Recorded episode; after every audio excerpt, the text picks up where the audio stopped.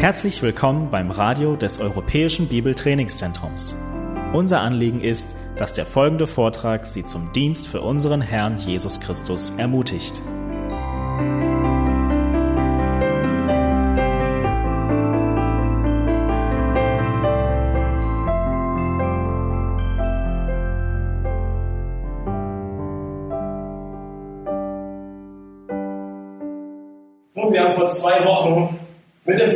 Philipperbrief begonnen und Matthias hat uns aufgezeigt, was das ABC eines Mitstreiters am Evangelium ist, wie es aussieht, ein Gläubiger zu sein.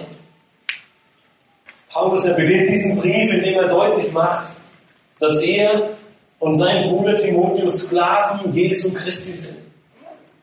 Er verdeutlicht damit seine völlige Abhängigkeit von Gott und macht gleichzeitig deutlich, wem er sein Leben völlig hingegeben hat.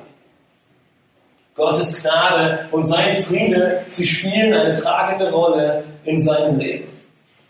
Und heute wollen wir mit den Versen 3 bis 8 in Philippa 1 fortfahren und uns mit diesen Versen beschäftigen. Paulus erfährt in seinem Brief mit einem leidenschaftlichen Gebet für die Gemeinde in Philippi fort. Wenn ihr eure Bibeln dabei habt, dürft ihr sie gerne aufschlagen und lasst uns gemeinsam die Verse 3 bis 8 aus Philippa 1 lesen. Nach der kurzen Einleitung fährt Paulus fort und sagt, ich danke meinem Gott, so oft ich an euch gedenke, indem ich alle Zeit in jedem meiner Gebete für euch alle mit Freuden Fürbitte tue, wegen eurer Gemeinschaft am Evangelium vom ersten Tag an bis jetzt, weil ich davon überzeugt bin, dass der, welcher in euch ein gutes Werk angefangen hat, es auch vollenden wird bis auf den Tag Jesu Christi. Es ist ja nur recht, dass ich so von euch allen denke, weil ich euch im Herzen trage, die ihr alle sowohl in meinen Fesseln als auch bei der Verkündigung und Bekräftigung des Evangeliums mit mir Anteil habt an der Gnade. Denn Gott ist mein Zeuge, wie mich nach euch allen verlangt in der herzlichen Liebe Jesu Christi. Nur nach einer kurzen Einleitung, nach einer kurzen Vorstellung, in den Versen 1 bis 2 geht Paulus dazu über, ein ausführliches Gebet für die Geschwister, für die Gemeinde in Philippi zu sprechen. Es ist geprägt von Leidenschaft, von Mitgefühl, von Liebe, von Dankbarkeit und von Freude für diese Gemeinde in Griechenland. In diesem Gebet dürfen wir von Paulus lernen, wie ein leidenschaftliches Gebet aussehen kann.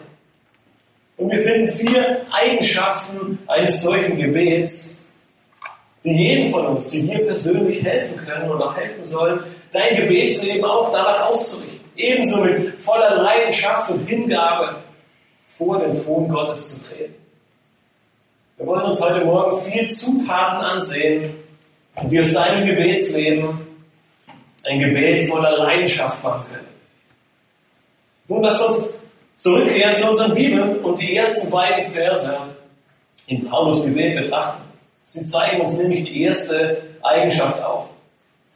In den Versen 3 und 4 sehen wir, dass ein leidenschaftliches Gebet voller Dank und Freude ist. Ein leidenschaftliches Gebet ist voller Dank und Freude. Ohne Umschweife und ohne lange um den heißen Brei herumzureden, beginnt Paulus direkt mit einem Dank. Und zwar dankt er nicht irgendjemandem, sondern er dankt seinem Gott. Paulus nutzt damit eine der innigsten und eine der stärksten Ausdrücke, die er für Gott nutzen könnte. Es ist nicht ein Gott, es ist nicht irgendein fremder Gott, sondern es ist sein Gott, der einzig wahre und wunderbare Gott. Nun, wenn wir hin und wieder die Psalmen lesen, oder wenn ihr hin und wieder die Psalmen lest, dann werden wir feststellen, dass diese Ausdrucksweise in den Psalmen sehr häufig vorkommt. David und auch einige andere Autoren der Psalmen, sie nutzen ebenfalls diese Art der Gebetssprache, könnte man sagen, um ihre tiefe Verbundenheit und ihre Gemeinschaft mit Gott zum Ausdruck zu bringen. Sie sprechen von meinem Gott. Diesen Dank, den Paulus nun zum Ausdruck bringt, es ist ein grundlegendes Prinzip, das wir im ganzen Alten Testament wiederfinden. Als Pharisäer kannte Paulus die Schriften des Alten Testaments sicher besser als die meisten von uns. Wenn er nun über diesen Dank an Gott nachdachte und dieses Gebet sprach, dann kamen ihm sicherlich viele Verse aus dem Alten Testament in den Sinn. Und einer der bekanntesten, wenn wir an dieses Gebet oder an ein solches Gebet denken, finden wir im Buch Daniel. Nun, unsere Kinder nehmen gerade in der Sonntagsschule die letzten Wochen und auch noch die nächsten Wochen dieses tolle Buch Daniel durch. Und in Kapitel 2 finden wir Daniel konfrontiert mit einer Sache, die er unmöglich erfüllen konnte. Er war aufgefordert, den Traum des Königs von Babel zu deuten. Nun, was tut er? Richtig, er betet. Und am Ende, nachdem er bereits den Traum gedeutet hat und Gott ihm die Gnade geschenkt hat, lesen wir dann in Daniel 2, Vers 23, dir, dem Gott meiner Väter, sage ich Lob und Dank, dass du mir Weisheit und Kraft verliehen und mich wissen lassen hast, was wir von dir erbeten haben. Denn die Sache des Königs hast du uns wissen lassen. Nun, wie Paulus bringt auch Daniel hier seinem Gott allen Dank entgegen, weil er weiß, dass alles von ihm kommt. Die Weisheit, die Kraft, das Gelingen und alles andere, was er in seinem Leben erwarten kann. Und genauso beginnt auch Paulus in Philipp 1, Vers 3, indem er seinem Gott dankt, so oft er an die Philippa denkt. Ich habe mir in der Vorbereitung die Frage gestellt, was Paulus wohl damit meinte. War es ein hin und wieder hat er manchmal an die Philipper gedacht. Vielleicht dachte er einmal im Monat an sie und dankte ihm. Geht es uns manchmal nicht ganz ähnlich? Wir haben Gebetsanliegen für jemanden und hin und wieder fallen uns diese Gebetsanliegen ein und dann danken wir oder bitten darum. Nun, das war es nicht, was Paulus damit meinte. Zum einen sagt er nämlich aus, dass alle seine Gedanken an die Philipper stets mit Dank erfüllt sind.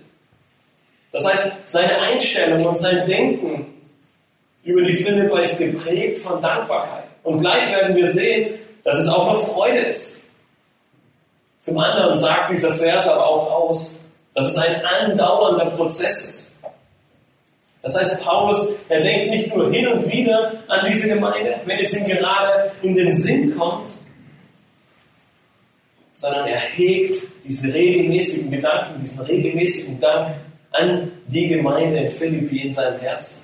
Nun, das heißt nicht, dass er permanent nichts anderes tat, als an diese Gemeinde zu denken. Aber seine Gedanken, sie waren bei ihnen. Und sie waren erfüllt mit Dank und Freude, die wiederum an Gott gerichtet waren. Und diese Tatsache, wir sehen sie dann in Vers 4 besonders deutlich. Die Wörter alle Zeit und in jedem zeigen seine Leidenschaft und seine Hingabe nochmals deutlich auf. So oft er an sie denkt, sagt er, was aus Vers 4 ziemlich häufig zu sein scheint, dankt er seinem Gott und bringt für alle mit Freuden seine Gebete dar. Nun, wenn ihr die Schlachterübersetzung lest, dann stellt ihr fest, dass am Ende von Vers 4 das Wort Fürbitten benutzt wird. Die meisten anderen deutschen Übersetzungen bleiben beim Wort Gebet. Und beide Wörter, sie bringen am Ende zum Ausdruck, dass Paulus für die Gemeinde in Philippi dankt. Ihre Anliegen, ihre Nöte, ihre Leiden und ihre Freuden mit ihnen teilt und er betet zu Gott und dankt dafür. Dieser Dank, aber vor allem die Freude zieht sich in weiterer Folge durch den ganzen Brief und wir werden über die nächsten Wochen und Monate über diesen Dank und über diese Freude im Philipperbrief immer wieder stolpern. Eine Freude für die Geschwister, die Paulus voll Dank im Gebet zum Ausdruck bringt und Gott in den Mittelpunkt stellt. Ein leidenschaftliches Gebet, welches von Paulus hier gesprochen wird und es zeichnet sich durch Dank und Freude aus. Nun, bevor wir uns die nächsten Verse ansehen, lasst uns kurz innehalten und uns die Frage stellen, sieht mein Gebet auch so aus? Sind das Eigenschaften, die mein Gebetsleben prägen und die ich in meinen Gebeten zum Ausdruck bringe? Wenn ihr euch noch erinnern könnt an die Predigt von Matthias vor zwei Wochen, dann hat er deutlich gemacht, dass Paulus gerade zu der Zeit, als er den Brief an die Philipper schrieb, im Gefängnis in Rom sitzt. Wir kommen in Vers 7 gleich nochmal darauf zu sprechen. Mit diesem Gedanken im Hinterkopf ist dieser Beginn nicht noch mehr ermutigend für dich und für mich. Paulus, er beginnt mit einer Haltung der Dankbarkeit, unabhängig von den Umständen. Wir können darauf vertrauen, dass Gott in jeder Situation zu seiner Ehre und zu unserem Wohl wirkt. Trotz aller äußeren Umstände, die manchmal alles andere als erfreulich sind. Dieses Gebet von Paulus, es darf uns auch ein Beispiel dafür sein, dass wir unaufhörlich beten sollen. Er sagt, in allen meinen Gebeten, in jedem meiner Gebete, immer wieder komme ich am Ende darauf zurück, dass ich Gott dankbar bin für euch Geschwister, für euch Gemeinde in Philippi. Er betet mit Freude, mit Hoffnung und mit inniger Sorge um die Geschwister vor Ort. Er betet mit Zuversicht, alle Zeit. Paulus, er ist nicht entmutigt von den widrigen Umständen, in denen er sich befindet. Sein Gebet es ist geprägt von Dank und Freude, wenn er an die Geschwister denkt. Nun, der ein oder andere von euch ist auch mit großen Herausforderungen konfrontiert. Schwierige Umstände, die das Leben nicht einfacher machen. Große Herausforderungen, die einen nicht selten in die Knie zwingen. Doch ich finde, es ist so eine große Ermutigung, wenn wir dieses Gebet von Paulus lesen. Allein in diesen ersten beiden Versen. Und so dürfen wir uns dieser Kraft, dieser Freude, dieser Dankbarkeit anschließen und wie Paulus voll Dank und Freude beten. Für uns selbst, aber vor allem auch für unsere Geschwister, wie es hier Paulus an die Gemeinde in Philippi tut. Selbst der widrigen Umstände, in der wir uns und auch Paulus selbst sich befinden. Paulus macht deutlich, gleich in diesen ersten Versen, er richtet seinen Blick auf Gott, er dankt seinem Gott. Und damit kann er auch voller Freude den Geschwistern und der Gemeinde in Philippi danken und dankbar für sie sein. Wir dürfen ermutigt sein von dieser ersten wichtigen Tatsache, die wir hier im Gebet von Paulus lernen können. Wir dürfen ermutigt sein, weil wir wissen dürfen, dass Gott an unserer Seite ist, weil er die Umstände kennt, weil er die Umstände lenkt. Und deshalb können wir wie Paulus ein leidenschaftliches Gebet voller Dank und Freude sprechen. Aber Paulus erschließt hier sein Gebet nicht, sondern er hat es eigentlich erst begonnen. Und wir sehen schon in den ersten wenigen Versen und Worten, mit welcher Freude, mit welcher Leidenschaft er betet. Und so geht er zu Vers 5 über, oder gehen wir zu Vers 5 über, und Paulus betet weiter und liefert uns in Vers 5 den ersten Grund, warum er trotz der Umstände, warum er trotz der Herausforderungen so dankbar und so voller Freude sein kann. Und gleichzeitig liefert uns seine Begründung die zweite Eigenschaft eines leidenschaftlichen Gebets. Nämlich, dass ein leidenschaftliches Gebet Gottes Plan im Blick hat. Ein leidenschaftliches Gebet hat Gottes Plan im Blick. Paulus erfährt in Vers 5 mit seinem Gebet fort und wir können darin den ersten Grund für den Dank und die Freude finden. Er sagt, wegen eurer Gemeinschaft am Evangelium vom ersten Tag an bis jetzt. Nun, dieses Wort wegen, es geht zurück auf die Verse 3 und 4 und es stellt ein Verhältnis dar zwischen dem eben bereits gebeteten und dem nun folgenden. Er sagt, ich danke meinem Gott voller Freude wegen eurer Gemeinschaft am Evangelium. Paulus erbetet so leidenschaftlich, weil er Gottes Plan im Blick hat. Diese Gemeinschaft, man könnte euch sagen, diese Partnerschaft, sie hat ein gemeinsames Ziel und dieses Ziel ist Gottes Plan für uns Gläubige, nämlich das Evangelium. Dieses Wort Gemeinschaft, es verwendet Paulus sechsmal in diesem Brief. Ein weiteres Mal gleich in Vers 7 und dann in jedem der folgenden Kapitel. Es hat die Bedeutung einer engen Beziehung und es wird sowohl in der Geschäftswelt als auch in Freundschaften benutzt. Die engste Bedeutung dieses Wortes, die wir finden können, spiegelt sich dann in der Ehe wieder. Eine engere Gemeinschaft, eine engere Beziehung als die Ehe gibt es nicht. In Bezug auf die Gemeinschaft von Paulus und den Geschwistern in Philippi geht diese Beziehung, diese enge Freundschaft, die sie nun haben, in viele Richtungen. Es ist zum einen die Einheit, die sie als Gläubige ausstrahlen. Es ist eine materielle Großzügigkeit, die wir im Laufe des Lesens und des Predigens, des Buches mehrmals sehen werden. Es ist die gemeinsame Verkündigung des Evangeliums. Es sind die gemeinsamen Leiden für das Evangelium, das gemeinsame Gebet füreinander und viele weitere Dinge. Auf all diese Bereiche geht Paulus im Verlauf des Briefes an die Philipper noch deutlicher ein. Hier in Vers 5 finden wir nun diese besondere Gemeinschaft zwischen Paulus und den Philippern in Bezug auf das Evangelium. Paulus macht damit deutlich, dass die Philipper von Anfang an Anteil bzw. Gemeinschaft an der Missionsarbeit des Paulus hatten. Es war im Gebet, es war in der Verkündigung, es war in seiner finanziellen Unterstützung oder auch im Leiden. Diese, diese enge Verbundenheit zwischen der Gemeinde in Philippi und dem Apostel Paulus wird besonders in der Sendung von Epaphroditus deutlich. Sie sandten einen ihrer Geschwister aus der Gemeinde zu ihm hin, um ihm zu dienen, um ihm zu helfen und ihm wahrscheinlich auch einige finanzielle Mittel zur Verfügung zu stellen. Wenn Paulus nun davon spricht, dass sie vom ersten Tag an diese Gemeinschaft gepflegt haben, dann werden wir zurückversetzt in die Zeit von Apostelgeschichte 16. Matthias hat uns bereits ausführlich aufgezeigt, wie Paulus nach Philippi kam und das Evangelium verkündigte. Menschen kamen zum Glauben und die Gemeinde in Philippi entstand. Und diese Gemeinschaft, diese, diese Gemeinschaft am Evangelium, sie hat laut der Aussage von Paulus in Vers 5 bis jetzt, das heißt bis zu dem Tag, als er diesen Brief schrieb, nicht aufgehört. Sie hat sich nicht geändert. Es sind mittlerweile 12 bis 13 Jahre vergangen und diese Partnerschaft, diese Gemeinschaft, sie besteht immer noch. Paulus benutzt hier zum ersten Mal in Vers 5 das Wort Evangelium. Weitere neun Male im Verlauf des Briefes zeigt er dieses wichtige Thema auf und spricht er immer wieder vom Evangelium. Und somit sehen wir schon, wie zentral das Evangelium in seinem Brief an die Philipper war.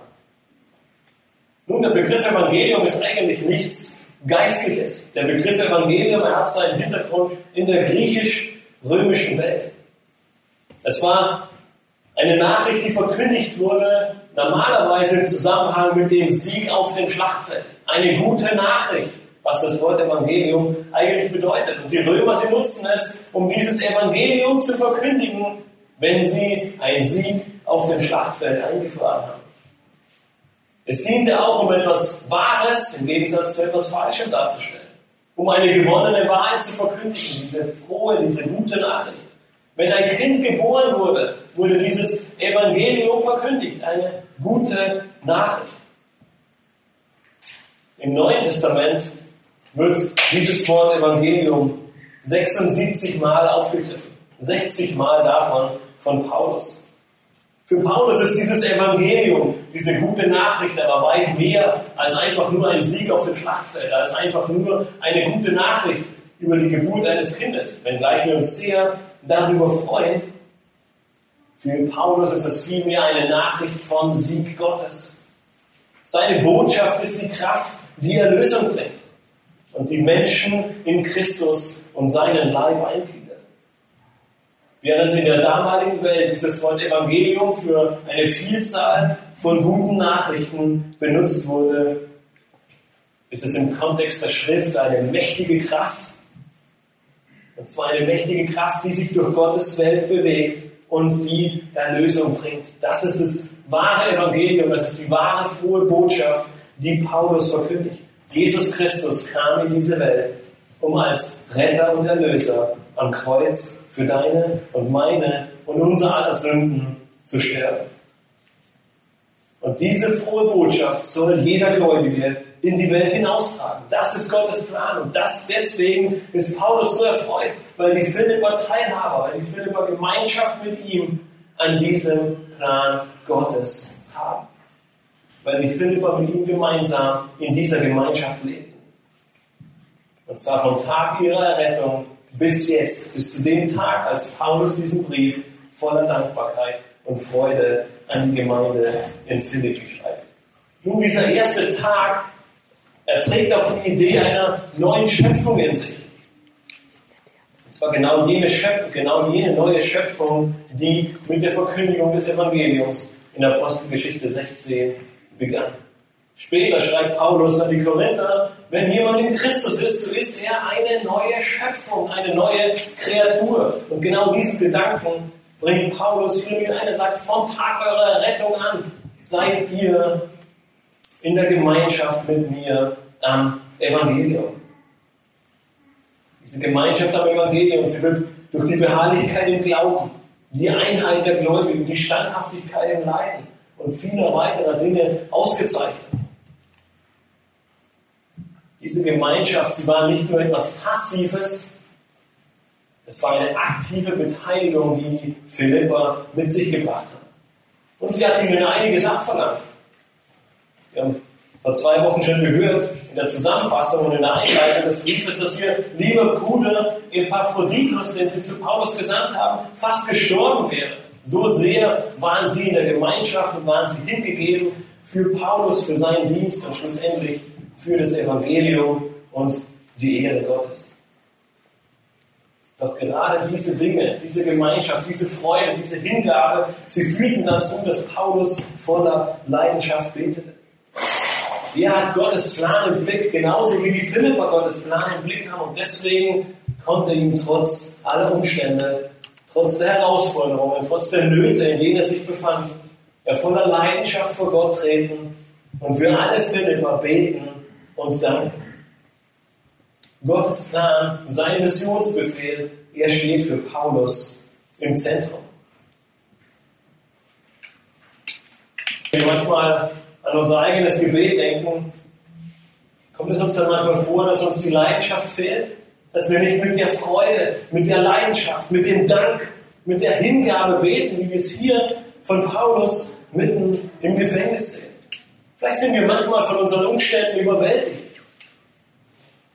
Und vielleicht sehen wir vielmehr keine Hoffnung mehr in all dem, was um, was um uns herum passiert. Und deswegen dürfen uns diese Verse einmal mehr eine große Ermutigung sein. Paulus, er betet mit Leidenschaft, weil er Gottes Plan im Blick hat. Er weiß, dass all diese Umstände, dass die ganze Situation, in der er sich befindet, Teil von Gottes Plan ist. Es ist nicht zufällig passiert. Gott hat keinen Fehler gemacht sondern er weiß, dass all dies Teil von Gottes Plan ist. Und deswegen und gerade deshalb erfreut er sich trotz der Umstände, in denen er sich befindet. Er weiß, dass die Verkündigung des Evangeliums weitergeht. Gottes Plan, er kommt nicht zum Erliegen. Paulus erstellt auch die Wichtigkeit der Gemeinschaft, der Partnerschaft in den Mittelpunkt. Er sagt mit anderen Worten, unser christliches Leben, unser christlicher Glaube, es ist kein Individualismus. Wir leben nicht für uns allein, sondern wir sind aufeinander angewiesen. Er hebt diese Gemeinschaft, diese Einheit, diese Partnerschaft am Evangelium sehr, sehr deutlich hervor. Und diese Partnerschaft ist so wichtig, weil er mit den Philippern deswegen auch so viel teilen kann.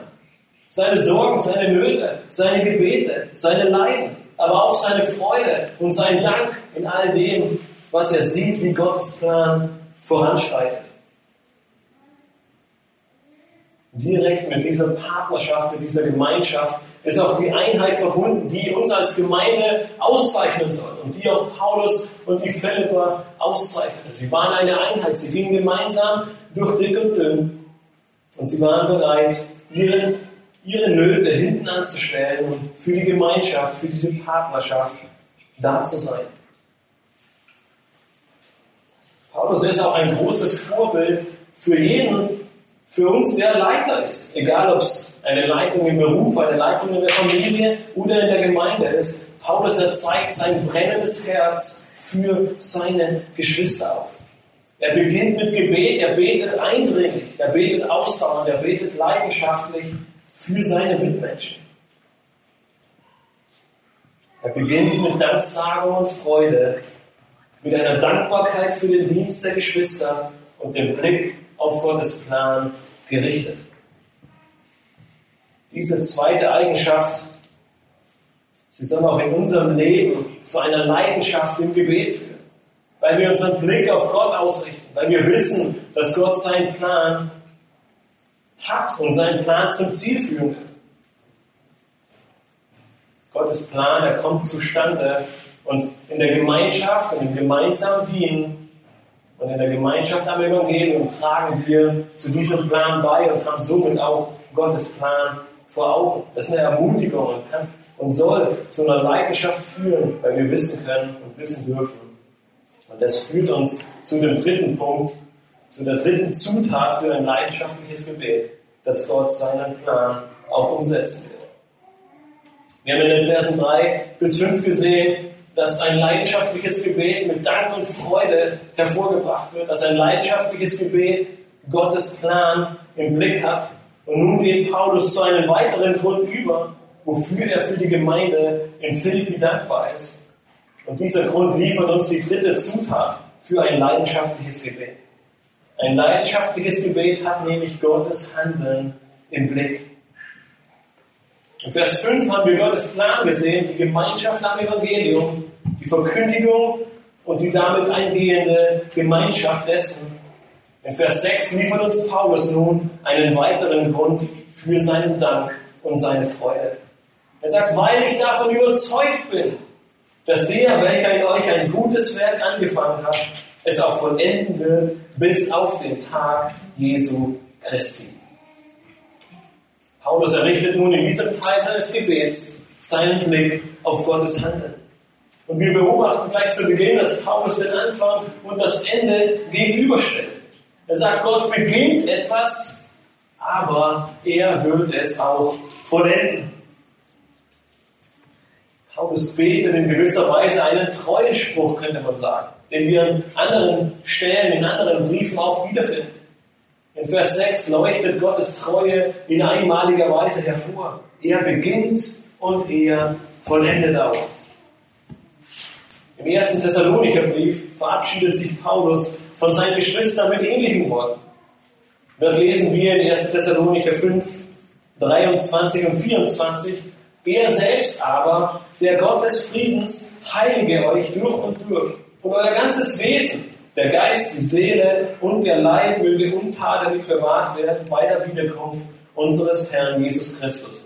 Treu ist er, der euch beruft, er wird es auch tun. Und hier sehen wir mit anderen Worten einmal mehr Gottes Treue und sein Handeln. Es liegt nicht an den Gläubigen, Gott ist es, der es tun wird. Und in ähnlichen Worten spricht Paulus zu Beginn zu den Korinthern in seinem ersten Brief. Dort lesen wir in Bezug auf Gottes Handeln in 1. Korinther 1, Vers 8, der euch auch festmachen wird bis ans Ende, sodass ihr unverklagbar seid am Tag unseres Herrn Jesus Christus. Wiederum ist es Gott, der etwas tut. Und zwar macht er die Gläubigen fest. Wozu? Damit sie unvertragbar sind am Tag Jesu Christi. Das ist aller Grund, dankbar und vor lauter Freude überzufließen, oder? Wenn wir den Blick auf Gottes Handeln ausrichten, werden wir vor Leidenschaft und Freude übersprudeln, weil wir sehen, dass Gott der Handelnde ist. Nicht wir müssen uns irgendetwas hervorbringen, nicht wir müssen sehen, dass wir irgendwie zum Ziel kommen, sondern Gott ist derjenige, der den Anfang und das Ende vollbringen wird. Nun, um dieses Handeln vielleicht noch etwas besser zu verstehen, lass uns kurz das Gegenteil dessen betrachten. Was passiert, wenn wir nicht auf Gottes Handeln sehen? Was passiert, wenn wir vielmehr versuchen, es selbst in die Hand zu nehmen? Auch an solch eine Gemeinde schrieb Paulus einen Brief. Und zwar an die Gemeinde in Galatien. Der Brief an die Galater. Auch in dieser Gegend kamen Menschen zum Glauben und Gemeinden entstanden.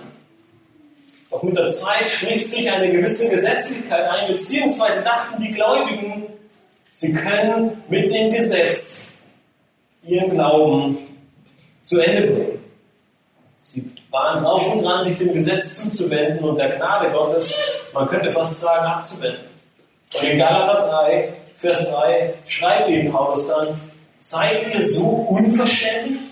Im Geist habt ihr angefangen und wollt es nun im Fleisch vollenden? Paulus schreibt ihn und sagt, mit meinen Worten, wollt ihr euch wirklich dem, Wort, äh, dem Handeln Gottes abwenden und euch eurem eigenen Handeln zuwenden? Niemals!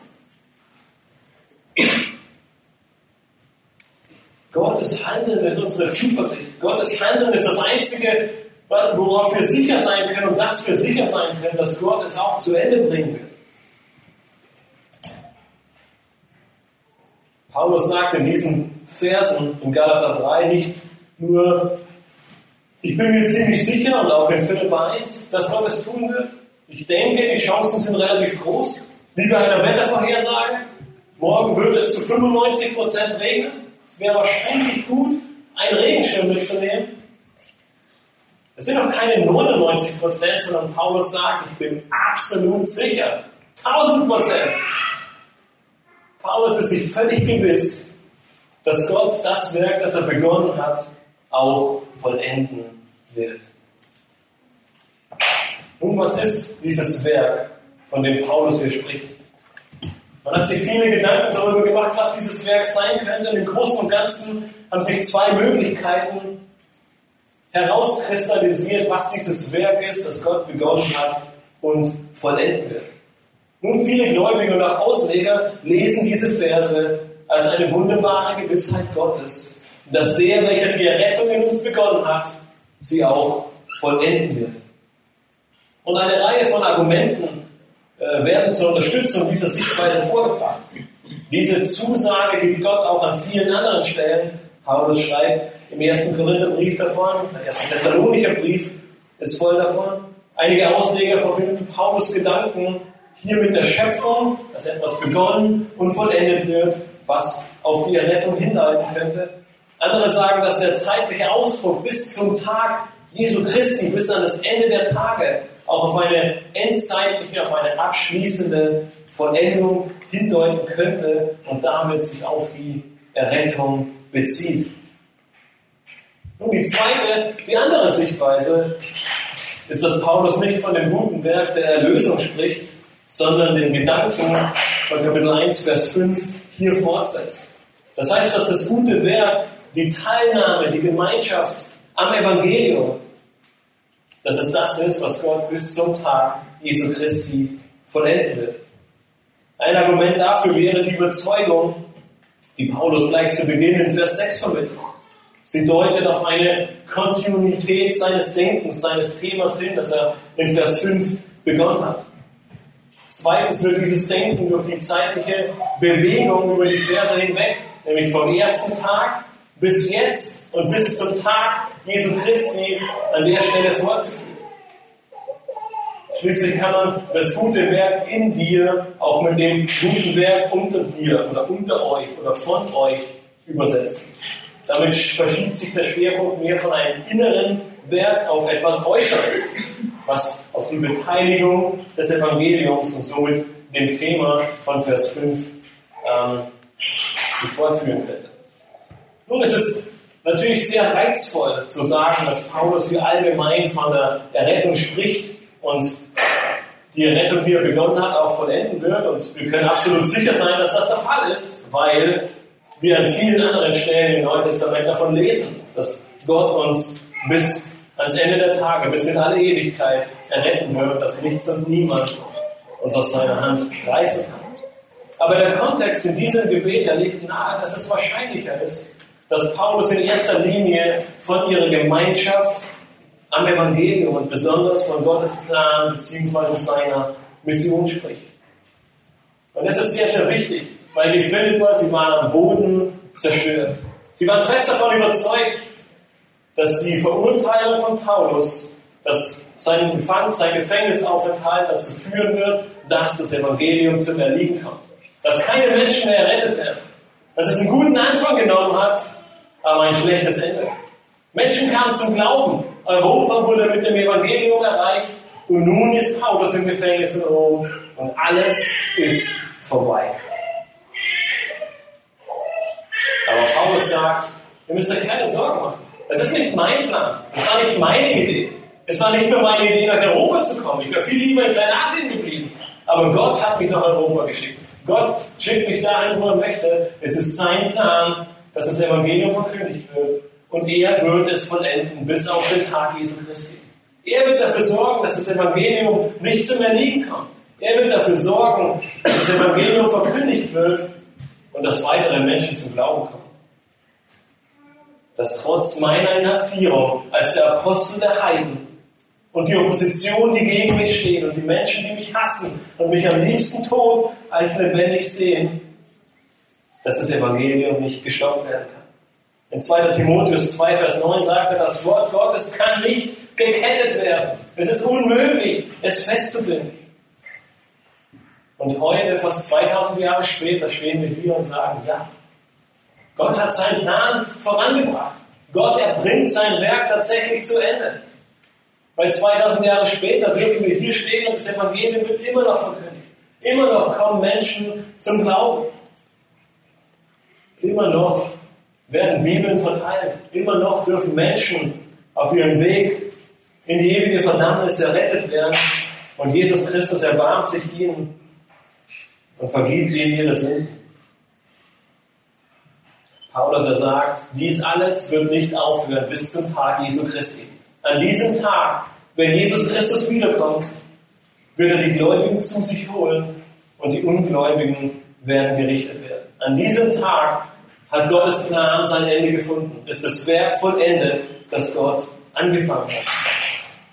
An diesem Tag wird die Gemeinschaft in Christus und dem Evangelium perfekt und vollkommen sein. Davon lesen wir später in Vers 10 in der nächsten Predigt. Dieser Ausblick, den Paulus hier hat, und dieser Ausblick, den Paulus den Philippern gibt, er ist voll mit Hoffnung.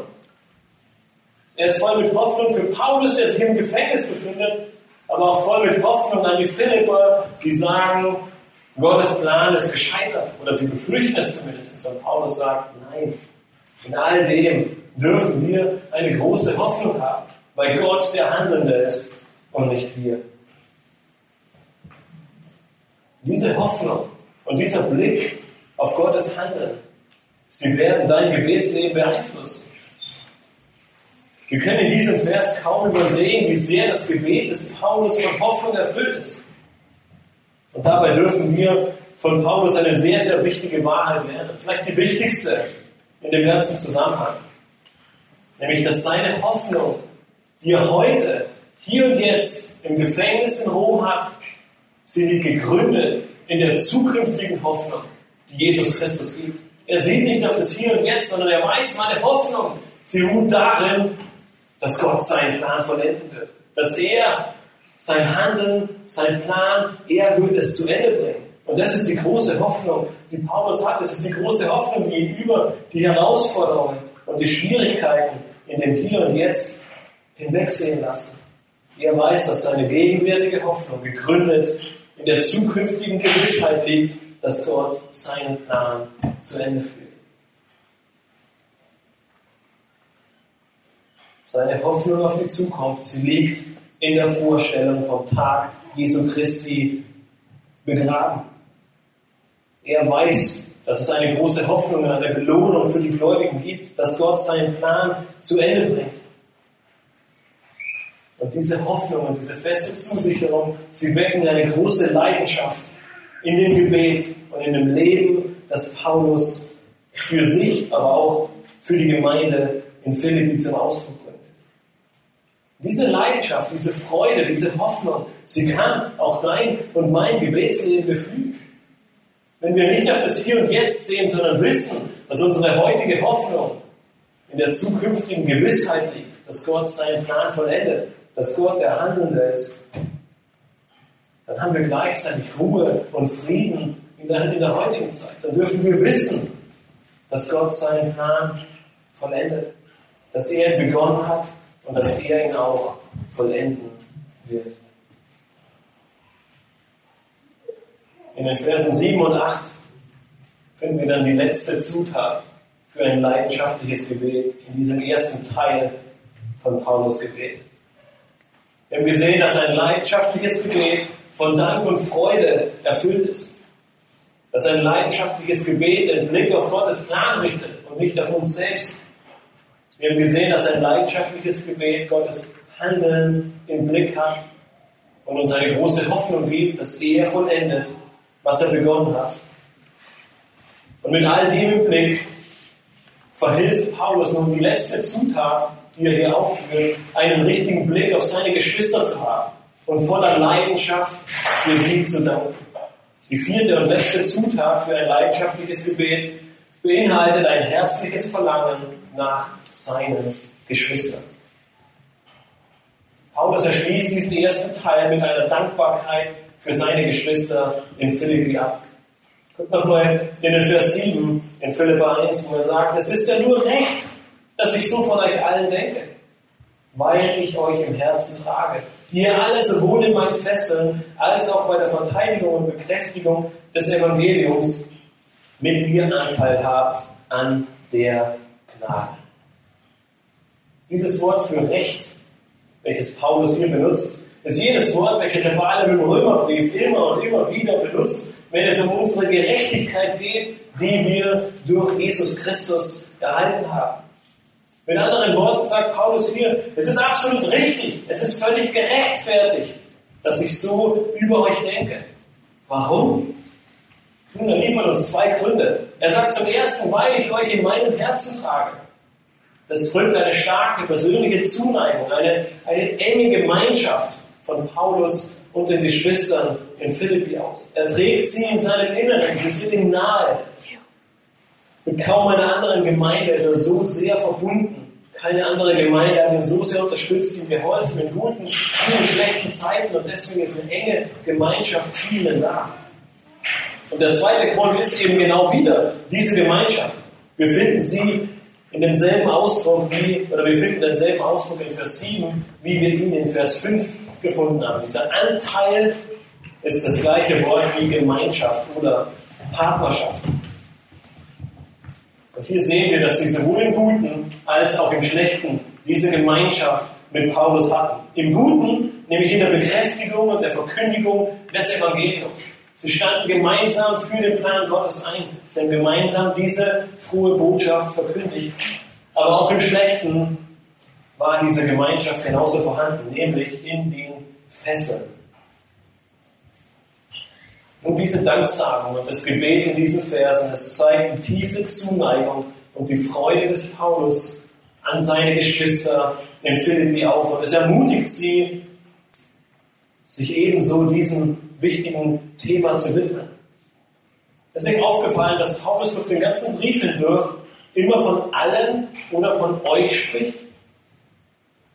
Wir haben in der ersten Predigt von Matthias schon gehört, dass Paulus die ganze Gemeinde anspricht und dann die Ältesten und Diakone inkludiert. Er spricht immer von der ganzen Gemeinde. Und hier in den Versen 3 bis 8, im ersten Teil von seinem Gebet, sehen wir in jedem Vers alle, euch, alle, euch, immer und immer wieder. Er nimmt, er nimmt die ganze Gemeinde mit, er spricht nicht von einigen, einigen wenigen, sondern sagt euch alle, meine ganzen Geschwister hier in Philippi. Er ist dankbar für ihre Partnerschaft in der Mission von Anfang an bis zum heutigen Tag. Und im Verlauf des Briefes sehen wir dann, und das werden die nächsten Predigten sein, dass die Philipper große Angst hatten, dass eben, wie wir gerade gehört haben, durch die Inhaftierung von Paulus das Evangelium zum Erliegen kommt. Doch er macht gleich zu Beginn deutlich, dass dem nicht so sein wird, denn Gott ist am Wirken. Obwohl Paulus gefangen in Rom war, hatte er diese große Hoffnung. Nun, wir wissen nicht genau, wie diese Gefangenschaft in Rom aussah. Manche sagen, es war relativ entspannt für ihn. Andere sagen, es war eher tragisch für ihn. Wir wissen es nicht genau, aber eines wissen wir aus all den geschichtlichen Aufzeichnungen, dass ein römisches Gefängnis sehr, sehr wenig mit einem modernen westlichen Gefängnis gemeinsam hatte. Die Gefängnisse der damaligen Zeit, sie waren grauenvolle Orte. Sie waren sehr dicht gepackt mit vielen Gefangenen und schlecht belüftet. Die Gefangenen erlebten teilweise schwere Hitze und Dehydrierung. Es waren Orte, an denen man meist nur auf dem Boden mit einem Mantel bekleidet schlief. Es fehlte ein natürliches Licht. Und die Gefangenen, sie befanden sich aus Sicherheitsgründen auf, auch tagsüber häufig in völliger Dunkelheit. Die Ketten, mit denen sie festgemacht wurden, sie waren teilweise sehr eng sodass diese große Leiden verursachten und oft entstanden schreckliche Steuerstellen und Hauptprobleme, die damit einhergingen. Sie wurden nur mit sehr kleinen Tagesrationen an Essen und Trinken am Leben erhalten. Und all das bedeutet, dass die Überlebenschancen für einen Gefangenen in Rom ohne Hilfe von außen, ohne von Freunden, sehr, sehr gering war. Die Gefangenen und die Gefängnisse, äh, die Gefängnisse wollte ich sagen, waren sehr, sehr unrein. Es gab wenig Möglichkeiten, sich zu waschen. Es gab keine saubere Kleidung. Und wenn man sie bekam, dann wurden sie sehr, sehr schnell zu Lumpen. Verletzungen führten schnell zu Infektionen und Krankheiten. Und viele Gefangene erlebten niemals den Tag ihrer Freilassung, weil sie viel eher in den Gefängnissen starben. Und egal wie gut oder wie schlecht es Paulus nun ging, ob es dieses Extrembeispiel ist oder es ihm vielleicht ein bisschen besser ging. Warum verlor Paulus in all dem nicht seine Freude und seine Hoffnung? Warum konnte er in all dem sogar die Philippa ermutigen und ihnen Freude zusprechen und immer wieder in dem ganzen Brief Freude euch zuzurufen? Und die Antwort ist denkbar einfach, weil er Gott im Blick hatte. Er schaute auf seinen Plan in Vers 5, er wusste um sein Handeln in Vers 6. Und das alles führte zu einem, zu einem noch tieferen Verlangen, zu einer Liebe zu seinen Geschwistern, die er nun hier in den Versen 7 und 8 zum Ausdruck bringt. Sie hatten Anteil mit ihm in den Fesseln und Anteil mit ihm am Evangelium. Und all dies endet dann mit der Gnade. Nun schnell denken wir hier an die Gnade Gottes, wenn er sagt, dass ihr bei der Verteidigung und Bekräftigung des Evangeliums mit mir Anteil habt an der Gnade.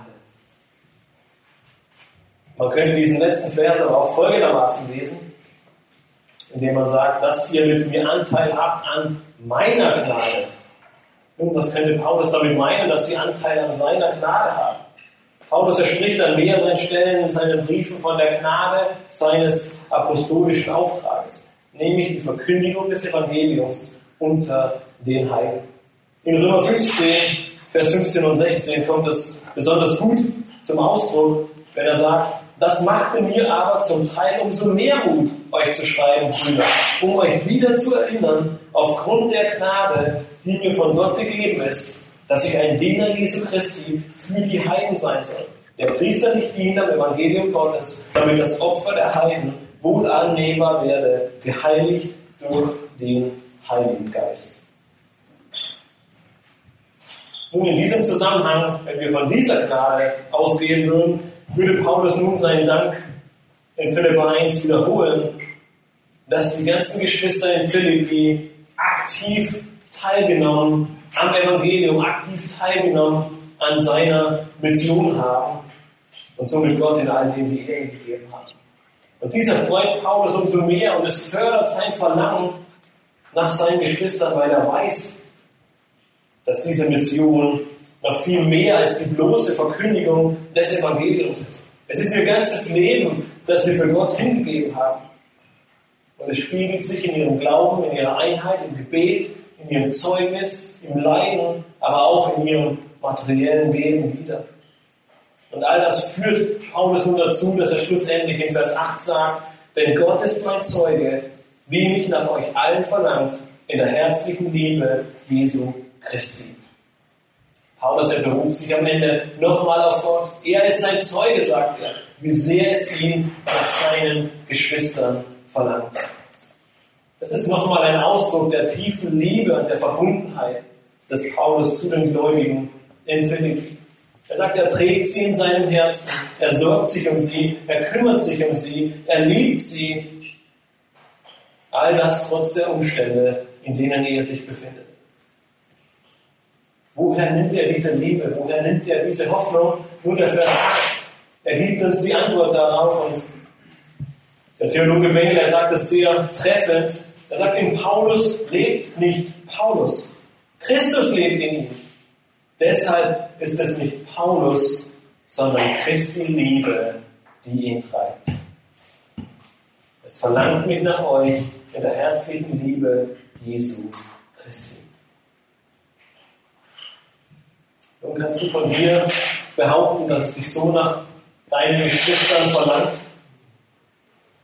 dass du sie so sehr liebst, dass du selbst in schwierigen Umständen nach ihrer Gemeinschaft verlangst und dich nach ihnen sehnst.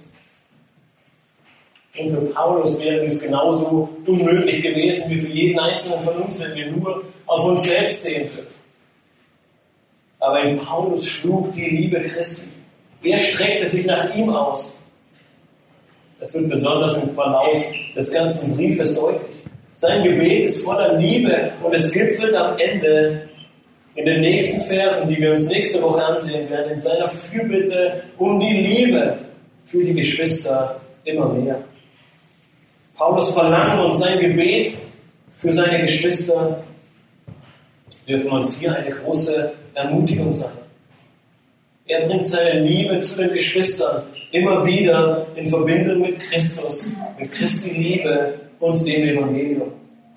Er macht noch einmal deutlich, dass wir keine einzelnen Individuen sind, sondern dass wir eine Gemeinde sind, dass wir ein Leib sind, dass wir Gläubige alle zusammen in Christus sind. Und diese Tatsache, sie führt Paulus zu einem großen Verlangen nach seinen Geschwistern. In der Liebe Christi, gemeinsam für das Evangelium, gemeinsam für die Ehre Gottes. Und diese Verse, sie sollen uns eine Ermutigung und auch eine Ermahnung sein vielleicht, dass auch wir diese innige Liebe, diese Liebe Christi für unsere Geschwister haben, dass wir für sie beten, dass wir für sie da sind. Dass Paulus sich an ihnen erfreut und dass Gott sein Zeuge ist, wie sehr es ihn nach ihnen verlangt. Und lass uns am Ende nochmal diese vier Zutaten für ein leidenschaftliches Gebet zusammenfassen. Wir haben gesehen, dass ein leidenschaftliches Gebet einen Blick auf den Dank und die Freude in Gott hat. Wir haben gesehen, dass ein leidenschaftliches Gebet den Blick auf Gottes Plan richtet. Dass ein leidenschaftliches Gebet den Blick auf Gottes Handeln richtet, wo wir wissen dürfen und die Hoffnung haben, dass er es vollenden wird. Und dass ein leidenschaftliches Gebet geprägt von einem großen Verlangen nach den Geschwistern ist. Mit diesen vier Zutaten im Blick möchte ich dich am Ende nochmal fragen, mit welcher Leidenschaft betest du? Diese vier Zutaten, sie dürfen uns allen eine große, eine große Leidenschaft in uns wecken, uns nach Gott auszustrecken und voller Dank und Freude mit einem großen Verlangen für uns gegenseitig, für uns als Geschwister im Gebet eintreten und Gott in all dem die Ehre geben. Paulus ist in diesen Versen eine große Ermutigung für uns. Trotz aller Umstände, trotz der Gefangenschaft, trotz seiner Leiden, er betet mit großer Leidenschaft, weil er weiß, dass es sein Gott ist und dass er deshalb voller Dank und Freude sein kann. Weil er sich sicher ist, dass Gottes Plan gut ist, dass Gott weiß, was richtig ist, dass die Situation, in der er sich befindet, Teil von Gottes Plan ist und dass er weiß, dass Gott selbst der Handelnde ist. Dass schlussendlich das, was er begonnen hat, er auch vollenden wird. Und es führt ihn zu einem großen Verlangen für seine Geschwister. Es führt ihn zu einer großen Liebe für seine Geschwister, getrieben von der Liebe Christi. Ich hoffe, dass dieses Gebet jeden Einzelnen von uns ermutigt hat dass, dass Paulus zu Beginn seines Briefes an die Philipper spricht. Und wir ihm gleich tun, mit großer Freude, mit großer Zuversicht und mit großer Hoffnung, voller Leidenschaft unseren Blick auf Gott richten und mit und für ihn äh, beten und auch für unsere Geschwister beten. Ich möchte schließen mit einem Zitat. Der Verfasser des Zitates, er ist unbekannt, aber die Aussage, die er in diesem Zitat trifft, ist sehr, sehr treffend in Bezug auf das Gebet. Er sagt, so wie es die Aufgabe des Schneiders ist, Kleider herzustellen und des Schusters ist, Schuster, äh, Schuhe zu flicken, so ist es auch die Aufgabe des Christen, mit Leidenschaft zu beten. Lass uns am Ende aufstehen und gemeinsam beten und Gott äh, für diese Verse danken.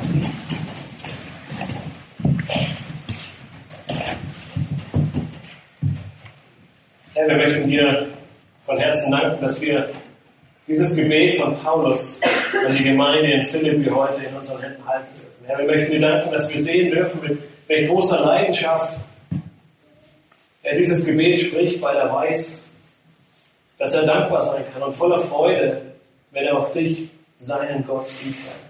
Wir möchten dir danken, dass wir sehen dürfen, dass diese Leidenschaft darin gegründet liegt, weil er weiß, dass du einen Plan hast weil er weiß, dass du diesen Plan vollendest.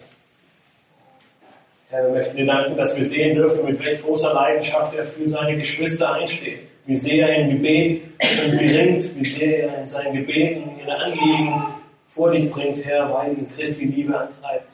Und so möchten wir dich bitten, dass diese Verse auch in unser Herz sprechen, Herr, dass wir genauso erkennen, dass wir mit voller Leidenschaft, mit voller Freude, mit aller Hingabe beten dürfen, trotz den schwierigsten Umständen, weil wir wissen dürfen, dass du Gott bist, Herr, dass du einen Plan hast, dass du ihn vollenden wirst, dass du deinen Plan umsetzt und dass uns deine Liebe, Herr Jesus Christus, antreibt, füreinander da zu sein, füreinander einzustehen, im Gebet füreinander zu ringen und ein Verlangen zu haben, das unglaublich groß ist, Herr. Wir möchten dich bitten, dass diese Verse uns ermutigen, unser Gebetsleben von neuem zu überdenken, wo es notwendig ist, Herr. Mit Leidenschaft und Hingabe vor deinen Thron zu treten und dir zu danken und mit voller Freude für uns als Gemeinde, für uns als Geschwister einzustehen und dir in all dem die Ehre geben.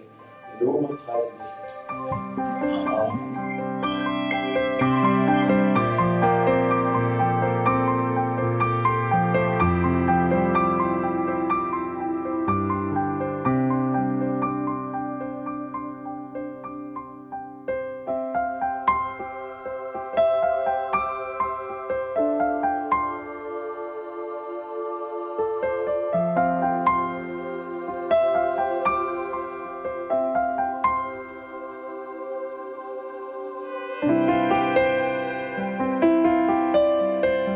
Radio Neue Hoffnung ist frei und ohne Werbung nur aufgrund Ihrer Spenden möglich.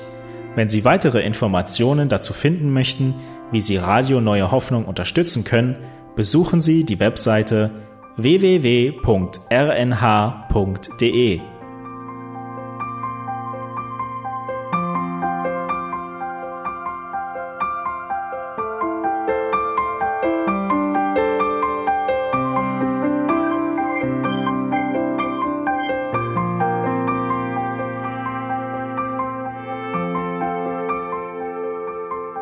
Die Sendezeiten des EBTCs sind Montag, Mittwoch, Freitag und Samstag jeweils von 10 bis 11 Uhr.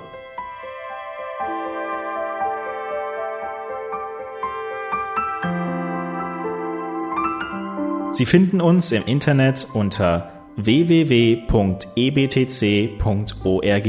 Eine E-Mail können Sie uns senden an radio.ebtc.org.